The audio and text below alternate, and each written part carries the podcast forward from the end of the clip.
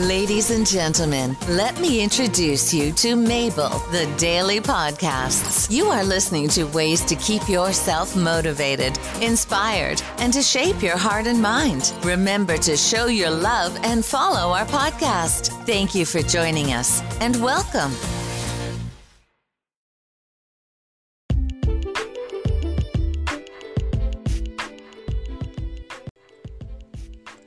Hi everyone, this is your host Mabel, and I'm trying to get more listeners and more stable audience, people who keeps listening to the podcast.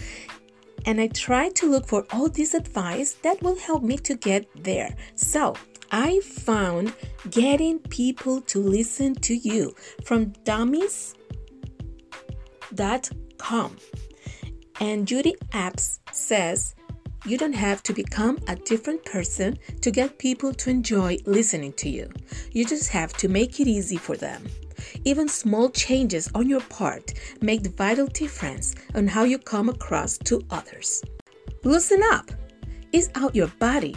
Listening to someone who stands and button up is hard. Shake your arms and legs, run on the spot, wriggle your shoulders and spine, and see how different you feel and sound when you're more relaxed. Speak clearly. Make sure that people can hear and understand you by articulating your words clearly. Imitate newsreaders. They always pronounce consonants and vowels really clearly so that you understand every word. Project. Speak loudly enough to be heard, not just by yourself in your head, but by other people. Take a good breath before you speak and visualize the sound streaming out from you in an arc. Speak lower.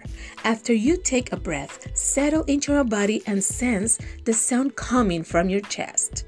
Relax to do this and don't push down physically. When your voice resonates against the breastbone, it sounds strong and convinced, and people trust it. Emphasize. People who speak with impact emphasize strongly much more than you might be aware of. Emphasizing the words that matter most helps other people make sense of what you say. As an example, if you say, The cat sat on the mat, make cat and mat stronger than on or the. So those two, cat and mat, should be the strongest sounds. Slow down. Take your time. Getting your words out as fast as you can might feel more comfortable, but it's entirely self defeating if people can't catch what you say. Take a nice deep breath. Enjoy emphasizes certain words and give yourself enough space to be heard. Be quiet. Pause to take breath. Allow silence sometimes.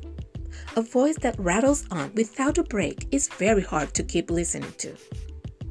Silence allows your listeners to catch up and process what you're saying.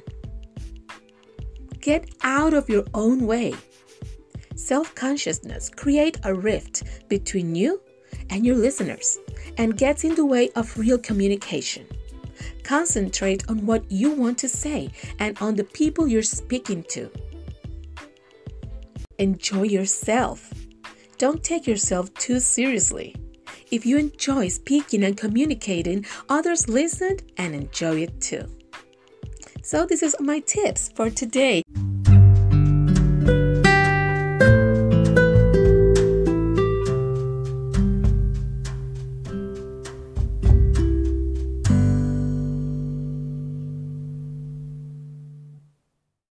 If you like this podcast, you can go to buymeacoffee.com slash Mabel824.